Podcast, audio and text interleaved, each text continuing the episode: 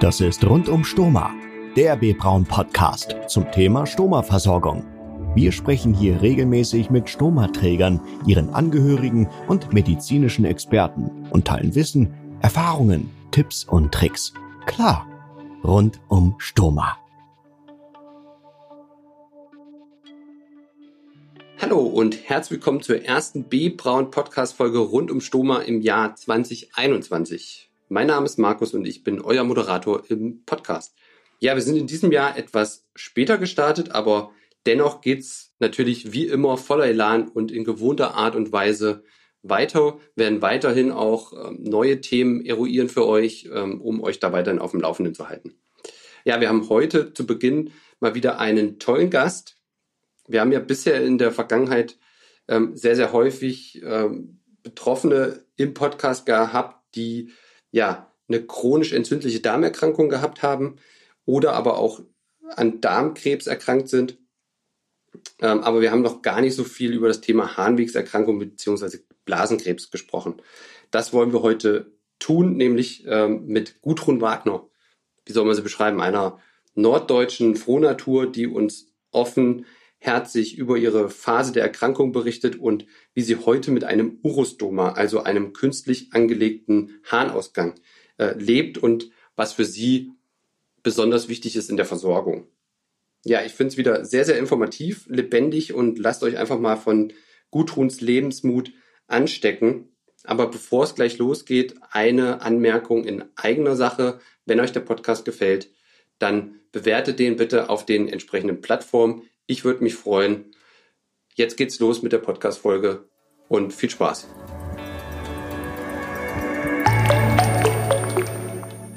Rund um Stoma im Gespräch.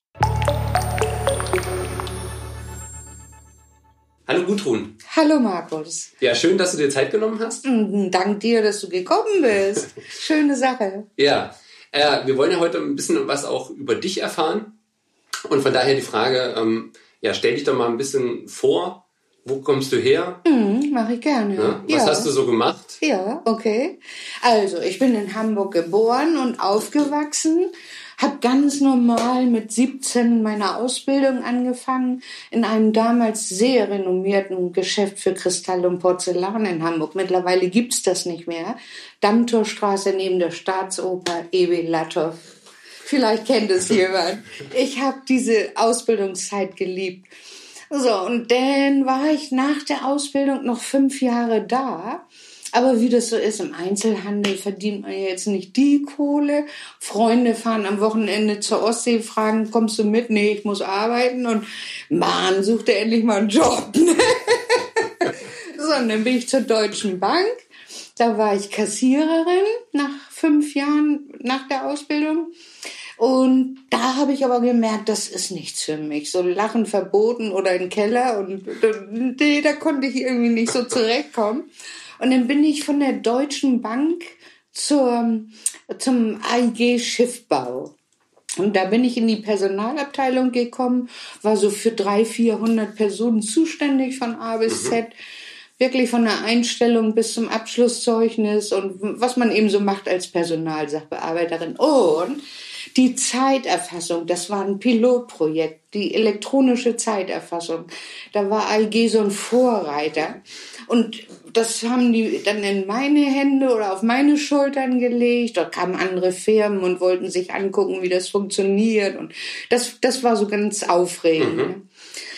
Und ich dachte auch, in der Firma werde ich alt. Das war wirklich toll. Mit Sitz am Baum, weil in der Mittagspause kommt man zum Hafen runter, mal ein Fischbrötchen essen oder irgendwas. War das gut. Und dann kam der Schiffbau ja in Schwierigkeiten, so Ende der 90er. Mhm. Da wurden 5000 Leute entlassen.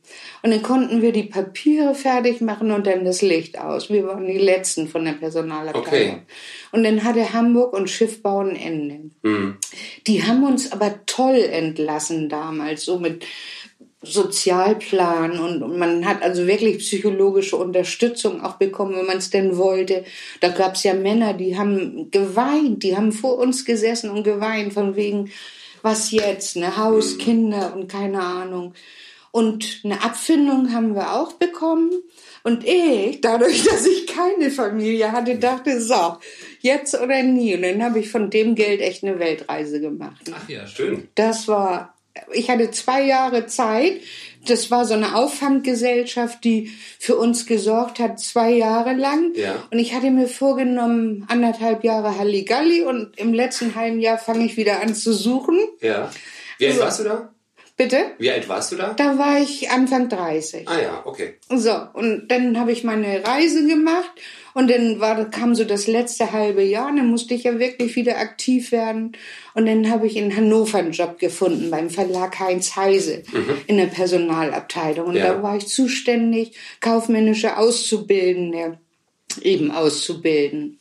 Musste vorher noch die Ausbildereignungsprüfung machen, war aber locker, mhm. ging schnell und mhm. alles gut. So, und dann ging's dem Verlagsgeschäft schlecht. und es wurden keine Auszubildenden mehr eingestellt. Und dann bin ich flüssiger als flüssig als Ausbilder. Ne? Ja. Und dann war Hannover wieder zu Ende. Und dann hatte ich hier in so einem Käseblatt gelesen, dass die Bürgermeisterin von Schesel im Vorzimmer jemanden sucht. Und dann bin ich dahin und wurde das denn auch. Ah, ja. Und dann war ich jetzt die letzten 18 Jahre eben im Vorzimmer. Ne? Okay. Mhm. Und wie war das jetzt im Vergleich zu der Privatwirtschaft, sage ich jetzt mal? Ja, schlimm. Also das fängt ja wirklich bei der Bezahlung an. Ne? Ja. Das Einzige ist, dass der öffentliche Dienst eben ein bisschen mehr Sicherheit einbietet, was aber auch Augenwischerei ist. Mhm. Man, auch da wird man weg geschubst, wenn es so sein soll. Ne? Mhm. Da muss man sich auch behaupten. Ne? Mhm. Und wie gesagt, es ist, es ist eine andere Welt, weil so Beamte und so, die haben so in meinen Augen die Einstellung, die Leute wollen was von mir, sollen die mal kommen. Ne? Aber ich bin irgendwie ein Dienstleister. Ich habe diesen Servicegedanken im Kopf. Man muss auf Leute zugehen, man muss denen zuarbeiten mhm. und, und war so völlig konträr zu diesem eingefahrenen System, was so in, in, in, in Kommunen eben herrscht. Ja. Aber ich habe 18 Jahre ausgehalten. Hat dich irgendwas mit der Region hier verbunden? Oder warum ist es jetzt äh, das Bürgermeisterbüro in Schesel geworden? Naja, weil eben meine Eltern noch da waren. Ne? Mhm. Ne? Die sind 2002 und 2003 verstorben. Aber dann hatte ich, wie gesagt, schon das Alter, dass es sich nicht mehr lohnt, sich irgendwo vorzustellen. Mhm. Meine Schwester hat dann noch gesagt, so, jetzt hast du dich aber abgeschossen. Weil, wenn man erstmal hier in der Region solchen Posten bekleidet, dann braucht man in keine Großstadt mehr. Ne? Mhm. Das hat sich erledigt. Ne? Das glaube ich. So, und insofern bin ich hier. Okay. mhm. ähm, und jetzt bist du ja quasi. Äh, jetzt bin ich seit 1. April 2020 in Rente. Man kann, wenn man 100% schwer behindert ist, was ich ja bin, ja. kann man mit 61 in Rente. 61 war ich im Oktober 2019. Mhm. Und dann hatte ich auch irgendwie einen Geistesblitz. Ich habe ja ein halbes Jahr Kündigungsfrist. Und ich dachte auch, warum ne? bin ich jetzt von den Tagen? Und dann bin ich also wirklich zum 1. April 2020 in Rente. Ah ja, okay. Ähm, ja, ich weiß nicht, wir, wir können ja jetzt schon mal über deine äh, Erkrankung sprechen, aber vielleicht vorab, äh, ich habe gelesen, du bist eigentlich kein Typ, der so nach hinten, äh, nach zurückblickt, sondern eher immer nach vorne schaut. Mhm. Ne? Also so ein positiver Mensch, so erlebe ich dich Oh. Äh, jetzt auch, also wirklich mhm, sehr fröhlich, mhm. äh, was ja sicherlich auch ähm, für das Thema Urostomie ja irgendwie geholfen hat. Ne? Mhm, mit ähm, Sicherheit. Mhm. Erzähl uns doch mal, wie ist es denn dazu gekommen überhaupt und wann? Also es war im Juni 2017. Da saß ich einem Urologen gegenüber, der mir mitteilte, dass ich einen dicken Tumor in der Blase habe. Ja, und dann war mir klar, jetzt habe ich ein Problem, dann muss ich durch. Und dann nimmt das alles seinen Lauf. Dann muss man in die Krankenhäuser, dann werden Abstriche genommen, das sogenannte Staging, welchen Grad man nun an Tumor in sich hat. Bei mir war es leider so, dass der schon so in die Muskelwände seitlich eingefressen war, mhm. dass es kein Thema war, die Blase muss raus. Ne? Es gibt ja andere Möglichkeiten für geschädigte Blasen, aber bei mir war da nichts mehr zu machen. Ja, du sagst das so einfach, da, da muss ich jetzt durch. Ähm, hat dir, hattest du irgendwie jemanden an deiner Seite oder hast du das quasi alles ähm, alleine bewegt? Also Familie oder Partner, die mich da stärken und unterstützen, habe ich leider nicht. Aber seinerzeit haben mir die Kollegen ganz viel Kraft gegeben. Ich habe Briefe und Worte von Leuten bekommen, mhm. wo ich nie gedacht hätte, dass sie solche Worte kennen. Ja. Naja, und dann hatte ich natürlich ganz viele Karten, die ich auch immer mit ins Krankenhaus genommen habe und wie so ein Schrein so seitlich aufgebaut habe. Und also das hat mir schon geholfen. Aber mir hat auch, mir haben die Menschen, die mir begegnet sind, geholfen. Ich hatte so tolle Krankenschwestern. Ich hatte so tolle Ärzte. Mhm. Ob das nun ein Zufall war oder ob das generell so ist, kann ich natürlich nicht sagen. Ich ich habe die Urologie in der Asklepios Hamburg-Altena, ich liebe sie. Ich habe denen auch anschließend eine Karte geschrieben, wie toll ich mich bei denen aufgehoben gefühlt habe. Ne? Ja, schön. Das hört sich... Äh ja. Also ist, glaube ich, wichtig, dass natürlich die medizinische Betreuung und die Menschen drumherum, ähm, ja, dass das auch stimmt. Ne? Ja, die Schwestern werde ich nie vergessen, als ich dann nach der OP wach war die haben versucht, mich zu trösten. Und Frau Wagner, stellen Sie sich vor, Sie sind mit Ihren Mädels auf einem Konzert und alle stehen mit gegrätschten Beinen. Oh, ich muss mal. Und Sie, ne, das war, das ist irgendwie ein schwarzer Humor. Aber ja. mir hat er geholfen. Ne? Mir hat er geholfen. Und was ich eben auch schon sagte, der, der Urologe, der immer so schön sachlich war. Ja. Mir hätte es nicht geholfen, wenn der mir irgendwie weinerlich oder, oder so, so leise flüstern gekommen wäre. Mhm. Ja. Und wie war das so äh, für dich jetzt, ähm, als du das erste Mal jetzt von der Diagnose auch gehört hast? Mhm. Also was war das für ein Gefühl? Was war das für ein Gefühl? Ich glaube, ich hatte gar keins. Ich glaube, mir hat mein, meine Naivität und meine Ahnungslosigkeit geholfen, ja. dass ich echt nicht wusste, was auf mich zukommt oder was genau das alles da in mir mhm. ist und so. Und ich glaube, das hat mir geholfen. Also du hast dann auch ähm, ähm vorher noch gar nichts davon gehört? Never. Oder auch, äh, dass Nein. es so ein Urostoma gibt? Null.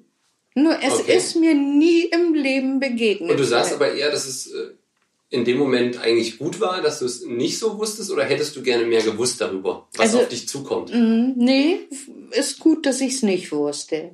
Ich habe mich dann immer wirklich so Schritt für Schritt weiter mhm. gearbeitet ja. und die Ärzte irgendwann sagten, ja, sie sind aber informiert. Und das fängt man ja dann an zu recherchieren und zu lesen, wenn man selber betroffen ist. Das fing wirklich beim Check-in mit einer mit einem Prospekt von der Deutschen Krebsgesellschaft über Blasenkrebs. Das war so ein blaues Büchlein. Das war das erste, was ich in der Hand hatte. Ja, okay. Mhm. Ah ja. Ja. Ähm, sag mal, wie lange warst du in der Klinik überhaupt? Also ja. ich war da immer mal wieder, weil wie gesagt, das fängt ja mit diesem Staging an. Mhm.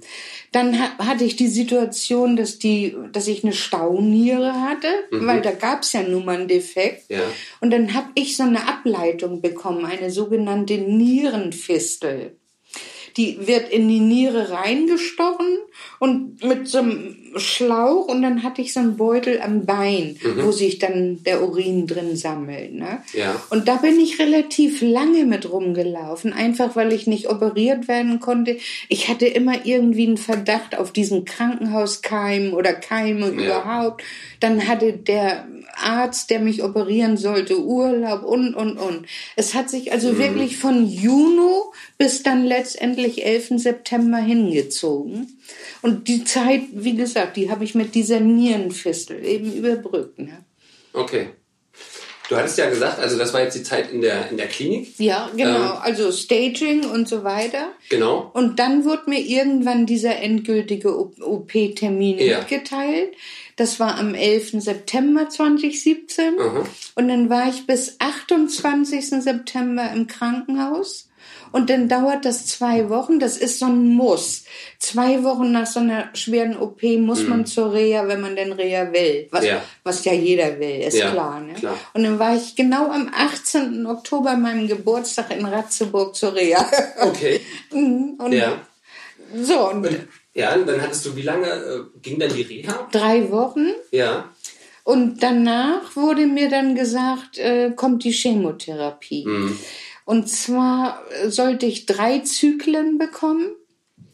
November beginnen, Januar enden. Mhm. Und das ist ja immer so ein Wechsel. Man geht einmal hin und liegt zwei Tage stationär, bekommt seine Infusion und die zweite Woche kommt man ambulant, kriegt eine Infusion. Das ist immer ein Wechsel. Das war dann von November bis Januar 2018. Okay. So, und in der Zeit wurden die Haare komisch. Und ich wollte also nicht auf irgendwelche Erscheinungen warten und habe dann auch ähm, von mir aus das alles abrasiert, weil wenn man so punktuell oder stellenweise, ja. das, das war nicht mein Stil.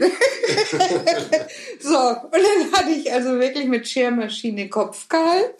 Aber der hat mir die Jahreszeit ja zugespielt. Ne? Wenn man im Winter eine Strickmütze am Kopf hat, dann fragt keiner wieso und weshalb. Ja, ja. Und das, das, das war dann insofern ein guter Zeitpunkt. Mhm auch wieder Glück gehabt, ne? Absolut. Erzähl noch mal von deiner Zeit in der Reha. Also, was, hat, was haben die da gemacht? Mhm, also, man wird noch mal gecheckt, so Körpergewicht und so, keine Ahnung, alles mögliche, Blutdruck und da wurde mir immer und überall gesagt, dass ich für mein Gewicht zu klein bin. Dann wird ein Morgensport verpasst, der um 7 Uhr anfängt. Das ist also echt hart. Da steht man im Freien morgens um 7 und muss irgendwelche Hampelagen machen. Was mir aber absolut nicht gefallen hat, dass man auch sich mit anderen betatschen muss. Nun, um, äh, haken Sie sich mal bei dem ein und nehmen Sie sich mal an die Hände. Das war mir zuwider, wirklich. Okay. Das, das wollte ich auch immer gesagt haben, dass die das mal lassen sollen bei der morgen früh Sportstunde. Ne? Ja. Das war mir unangenehm. Diese Körpernähe, die einem so aufgezwungen wurde mm. mit, mhm. mit anderen. Ne? So, und danach gab es ein Frühstück und dann wurde einem wirklich individuell was man alles so machen soll, äh, planmäßig gegeben. Also man wusste, um 14 Uhr muss ich dahin, um 15 Uhr dahin. Und es sind so Sachen wie Bewegungsspiele auf diesen großen Gymnastikbällen und äh, ja, auch so, so Relax-Geschichten, wo man sich hinlegt mhm. und so, so Klangobjekte einfach nur lauschen soll oder Muskelentspannung irgendwelche Übungen. Ne? Mhm. So schnell ist ein Tag vorbei und dann ist Abendbrot und dann mal gucken. Ja, ja. Mhm. Und ähm, wurde da auch irgendwie speziell natürlich auf deinen äh, auf deinen Stoma eingegangen, also auch äh, bezüglich Ernährung? Oder auch mhm. Versorgungswechsel. Ja. Hast du das da auch noch mal gelernt oder war das eigentlich eher ein Teil in der Klinik? Ja, nee, also in der Reha sind die, man, es gibt da ja einen Versorgungsraum, wo die dann gucken, was man hat, einfach weil man von denen in der Zeit ja auch beliefert wird. Mhm. Dann merken die eben sehr schnell, ob jemand da Hilfe braucht oder nicht. Ich habe ich war immer selbstständig, ich brauchte nur Material, alles andere kann ich allein. Und ähm, dann gucken die den Zustand an, ob alles gut ist. Und ähm, da hatte mir auch noch mal ein Arzt bestätigt, dass er also noch nie so eine handwerklich gute Stomaanlage gesehen hat. Ah, ja. Das tut gut, das zu hören. Mhm. Ne? Wenn, mhm, absolut. Und ich wusste von dem Moment an, wo ich auf meinen Ding geguckt habe, dass das klasse ist. Aber dass man das jetzt auch nochmal von so einem Doc hört, ja, ja. boah, das ist, das ist aber eine Handarbeit. Boah, da tat das gut. ist das, ähm, kannst du beschreiben, wie das angelegt wurde? Weißt du das? Ja, also da wurde ein Stück Darm eben durch die Bauchdecke gezogen und umgestülpt. Und diese Prozedur, die fällt durchaus sehr unterschiedlich bei den Menschen aus. Mhm. Und dass es bei mir so schön geworden ist, das schreibe ich eben auch den Ärzten zu und auch meine Bauchnarbe. Ja. Man ist ja wie ein aufgeplatzter Teddy und die Schwestern standen auch immer vor meinem Bett. Ist die Narbe gut? Ist die Narbe gut? Ich sag, wieso ist die gut? Ich habe ja keine Vergleichsmöglichkeiten. Wie mit der Nähmaschine. Und neulich habe ich auch erst wieder gehört, die ist doch auch so schön geheilt, die sieht man kaum noch. Ja. Und mein eigentliches Stoma, wie gesagt, keine Komplikation. Und da gibt's ja Sachen von Entzündung oder, oder Hautschädigung. Toi, toi, toi. Ja, ja. Nichts von dem habe ich, ne? Also hatte, war dann quasi die OP und alles danach, äh, warst du komplikationsfrei. Ja. Ja, das ist ja super. Mhm. Also wirklich toll. Ja. Ähm, hast du jetzt irgendwie irgendwelche Einschränkungen, beziehungsweise wenn du jetzt mit diesem Urostoma lebst, würdest du sagen, gibt es Einschränkungen? Wenn ja, welche? Ja, gibt es. Es fängt ja wirklich bei einer längeren Autofahrt an, ne? Weil man muss jetzt öfter eben zum Zoo als vielleicht ein normaler, ne? Ja. Das ist ja nicht viel Volumen, was dieser Beutel auffängt. Und der ist auch schnell gefüllt und deshalb, also ich sag mal so eine halbe Stunde, 40 Minuten, je nachdem natürlich auch, was man vorhin, wie viel man getrunken hat. Aber dieses häufigere Müssen, ne, das jetzige Müssen, Ja.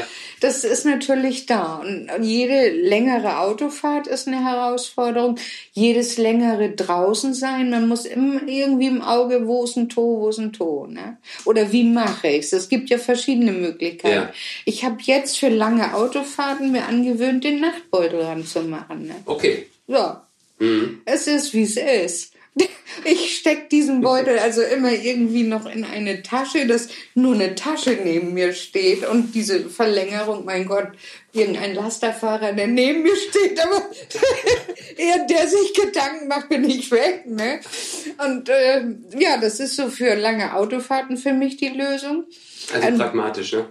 Ja, Ja, und total. ansonsten ist man ja in der Situation, dass man viele Toiletten findet, in Gaststätten sowieso.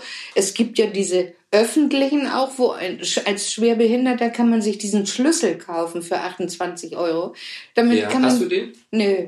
Nö, weil, Nee. nö. Aber man könnte und Ja. dann kann man alle öffentlichen Toiletten weltweit benutzen. In so, äh, ich ziehe dann wirklich die Natur vor, muss ich ehrlich sagen. Ja. Naja, und das ist auch so eine Sache, dass man jetzt also kann wie ein Mann. Das ist ein schöner Spruch. Okay. Ähm, hattest du denn auch mal mit anderen, die auch sowas haben, ähm, auch Kontakt und hast dich mit denen Das ist ausgetauscht? der Hammer, mein Nachbar. 1a. ja. Exakt das gleiche. Noch mehr, aber er hat auch einen Urosturm. Mhm. Okay. Und ihr habt euch dann darüber ausgetauscht? Der läuft oder? tagsüber und bei der Gartenarbeit mit seinem Nachtbeutel rum. Und alle hier in der Gegend fragen mich, sag mal, was ist das denn? Ne? Mhm. Weil es haben kaum Menschen, kennen Stoma und, und Ja, drumherum. das ne? stimmt, ja. Ich sag, fragt ihn bitte, warum er das macht. Ah, aber Ja. exakt das, aber es ist auch der einzige, also ansonsten kenne ich niemanden. Aber wie das der Zufall so will, die sind äh, vor zwei Jahren, glaube ich, eingezogen Mhm. und er erzählte mir, dass er das hat. Ich sage, ich auch. Ja. Mhm. Okay, und also, ähm, ich sag mal so Tipps und Tricks ähm, hast du dir quasi dann, also du hast es dir alles ja selber angeeignet, ähm, aber vielleicht auch in der Reha bekommen oder in der Klinik oder wie war das? So, Überall kriegt Ja. man ja ein bisschen was mit. Ne? Also man, man weiß ja nicht, was oder man vermisst nichts, was man nicht kennt. So. Mhm. Und wenn mir nie jemand was von Hautschutzcreme erzählt, dann würde ich natürlich nie nach einer fragen.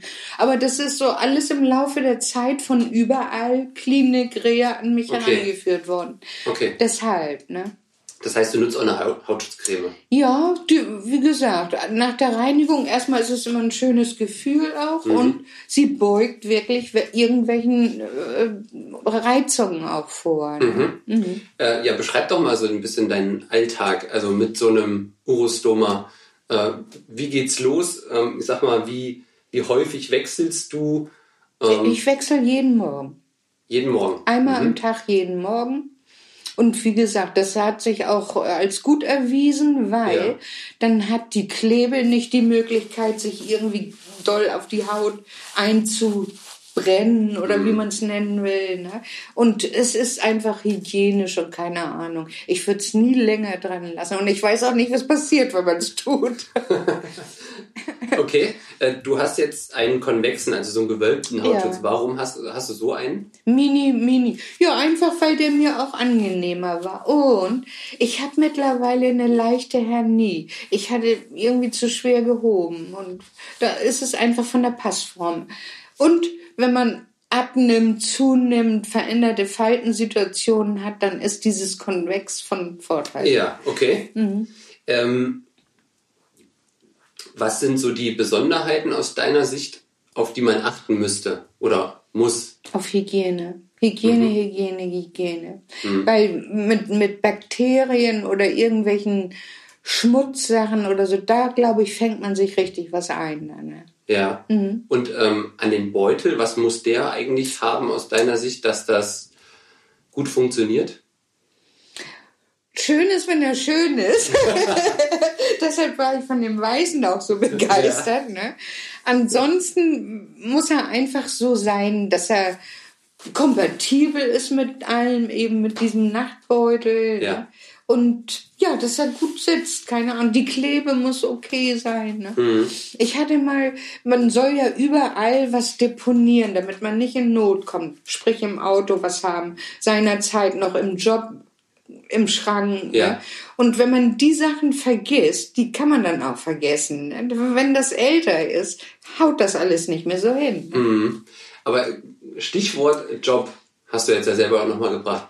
Wie war das denn? Ähm an deinem Arbeitsplatz, ähm, als du gearbeitet hattest, ne, du hast ja gesagt, du bist mhm. ja dann mhm. auch wieder zurück äh, in den Job mhm. mit dem Urostoma. Mhm. Ähm, wie bist du damit umgegangen, auch gegenüber deinen Kollegen? Völlig normal. Also offen? auch über die Sache als solches. Ich habe von Anfang an ganz offen und über alles gesprochen, weil auch das hat mir geholfen.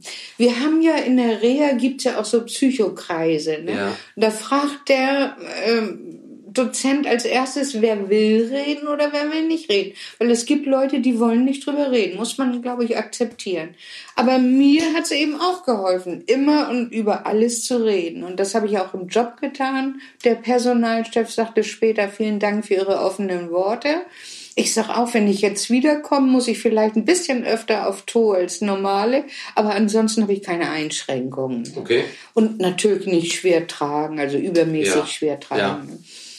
Ja, und, und ansonsten merkte ich immer, dass die Kolleginnen gucken und, und wenn ich denke, warum, man sieht ja gar nichts. das soll man noch sehen. Ne? Ja, mhm. äh, das stimmt. Also apropos Kleidung, äh, da nutzt du auch ganz normale. Und das ist, das muss ich auch sagen. Der Arzt, Nein, ich fange von vorne an. Ich hatte mir als Lösung A einen Pouch gewünscht. Ja und hätte mir alle drei Stunden mit dem Katheter im Bauchnabel stechen müssen, um mich zu entleeren. Das war so meine Wunschlösung. Mhm. Da haben die Ärzte mir aber gesagt, die kann nur erfüllt werden, wenn das und das und das und das sehen wir erst bei der OP, wenn wir ihr Innenleben vor uns sehen. Mhm. Ne? Und prophylaktisch habe ich Plan B, eben das Stoma. Mhm. Und dann wurde ich ausgezeichnet. Also dann sollte ich erzählen, tragen Sie Hosen? Nein, sage ich, ich niemals immer nur Röcke und Kleider. Ich habe noch nie im Leben Hosen angehabt. Ne? Und ich will Gürtel tragen. Ne? Und dann sollte ich mich hinsetzen und wo Röcke denn enden und wo mein Gürtel sitzt. Und dann hat er mir eben prophylaktisch dieses Kreuz für das Stoma gemacht. Ja. Und das hat der so toll gemacht, dass ich mit meiner Kleidung null Probleme habe. Ich kann meine Gürtel tragen, ich kann meine Röcke tragen. Das ist nämlich auch eine Sache, die toll gemacht worden ist. Der hätte es ja auch irgendwo machen können. Absolut, ja. Und dann stehen sie auf, setzen sie sich mal hin und ja, ja. erst dann hat der sich entschlossen, da mache ich das Kreuz hin. Mhm. Es, war, es war einfach nur genial. Ja, super, also hast du keine Probleme. Und als ich dann nach der OP aufwachte, war nach der Bindung meine erste Frage, was ist es geworden? Weil ich ja nicht wusste, ob ich einen Pouch oder jetzt einen Slim. Ja, ja. Ne? Was ist es geworden? du warst dann aber im ersten Moment nicht enttäuscht, äh, dass es jetzt doch das... Äh Nee, und auch im Nachhinein bin ich richtig froh, weil ich habe, wenn ich dieses, diesen Pouch gehabt hätte, Mhm. ne, hätte ich nicht durchschlafen können. Ne? Dann hätte ich auch nachts Mhm. alle drei Stunden hoch müssen. Das haben die mir auch mit Sicherheit gesagt, das hatte ich nur nicht verinnerlicht. Ne? Ja, gut, das stimmt. So, und jetzt Ja. mit meinem Büdel lege ich mich hin und das war's. Ne? Ja, ja. Das stimmt. Also das heißt, du nutzt ja auch Nachtbeutel, hast du ja auch äh, gesagt. Ähm, wie viel Liter Volumen hat Max zwei. Okay. Und damit kommst du dann aber auch gut Dicke. über die Nacht, ne? Ja. Ja? Wie gesagt, so viel kann man gar nicht trinken, dass der voll wird. Äh, Okay. Ähm, ein Beinbeutel, kam das schon mal irgendwie in Frage? Ja, als ich eben auf die OP gewartet habe. Ne? Ja. Die Stauniere war bei mir Thema. Ne? Okay. Mhm. Ja. Und das, war- das war furchtbar. Diese Nierenfistel ist einfach nur furchtbar. Ne? Mhm. Die haben sie mir reingestochen. Da sollte ich mich so über so einen Bock lehnen. Und dann ha- haben die versucht, mir diese Fistel reinzuprügeln. Und dann habe ich wirklich nach vorne im Strahl gebrochen. Ne? Und dann hörte ich noch eine Schwester, oh, jetzt kotzt sie auch noch. Oh. Aber das war, und die ist mir einmal raus, da war ich wohl irgendwie in den Bewegungen zu wild und dann war die Fistel raus.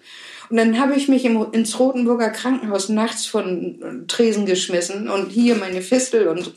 die, aha, die kannten sowas auch überhaupt nicht. Die konnten mir auch nicht helfen. Der Weg in der Niere hatte sich schon wieder zugeschoben. Eine neue wollten die nicht anlegen. Und dann bin ich zum Hausarzt, auch geschildert, was der hat dann mit Ultraschall geguckt, wie voll meine Niere schon ist. Er sagt, wann haben Sie die OP? Ich sage in einer Woche. Weil dann laufen Sie mal ohne Fistel eine Woche rum. Das war meine schlimmste Woche, weil man weiß immer nicht, wie hoch ist denn jetzt der Stau. Ja. Und der Hammer ist, wenn die Niere geschädigt ist, hätte ich zur Dialyse müssen. Ne? So, und dann habe ich wirklich die OP herbeigesehen. Ja, ja. Ja, dann ist es ja nochmal gut gegangen, also ne, in dem ja. Sinne. Ja. Ähm, du hattest ja gesagt, trinken, ja, muss man aufpassen. Achtest du auch irgendwie besonders auf die Ernährung, beziehungsweise müsste man eigentlich auf die Ernährung irgendwie achten? Unbedingt. Also, wie gesagt, man hat einfach andere Gelüste auch nach der OP jetzt. Ja. Das wirklich mit der Veränderung des Darms zu tun hat. Mhm. Also, ich habe früher gern genascht, das mache ich jetzt überhaupt nicht mehr. Ja. Das kommt mir auch nicht mehr. Ja. Ich bin mehr so der, der salzige, deftige Typ. Dann muss man viel trinken, einfach damit die Nieren arbeiten Mhm. und damit man eben auch kontrollieren kann, wie sieht's aus. Ne? Man kann ja an der Farbe wunderbar sehen, was gerade aktuell ist. Ne?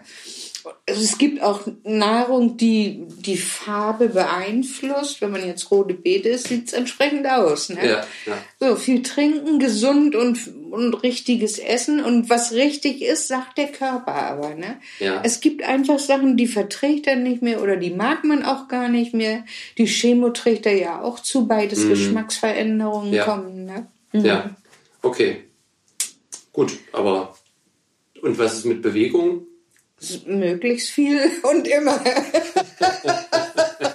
und nicht nur vom Sessel zum Sofa. Okay. Mhm. ähm, gut. Ähm, ja, wir haben ja vorhin auch schon mal übers äh, Rauchen äh, gesprochen. Mhm. Ähm, du hattest ja da schon mal was äh, zu gesagt. Kannst du das nochmal Mhm. Ja, so ein bisschen... ich würde so gerne nicht mehr rauchen. Das ist wirklich mein großes Laster. Ne?